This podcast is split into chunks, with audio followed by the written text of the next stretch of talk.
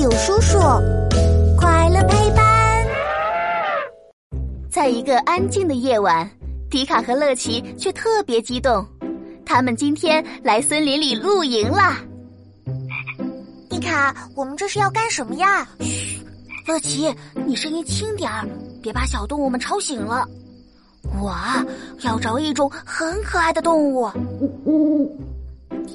迪卡，我感觉好像有什么东西在盯着我们。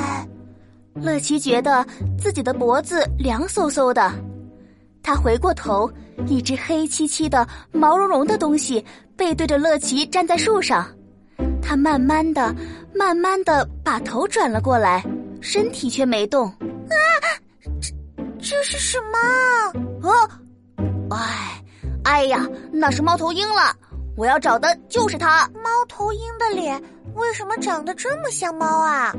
大勇叔叔，哟，超酷实验室，科学超级酷！我是大勇叔叔，带你探索所有问题。猫头鹰啊，就是因为它的脸长得很像呆萌的大脸猫，大家才叫它猫头鹰的嘛。而且。猫头鹰不仅脸长得像猫咪，就连睡觉起床的时间都和猫咪差不多。白天的时候呢，猫头鹰喜欢把自己藏在隐蔽的地方，闷头呼呼大睡。到了晚上，它才会出来活动。要是让猫头鹰在大白天活动，哈哈，那你可能就会看到它摇摇晃晃。连飞都飞不稳哦！原原来是这样啊！可它的头怎么能转到背后？也太吓人了！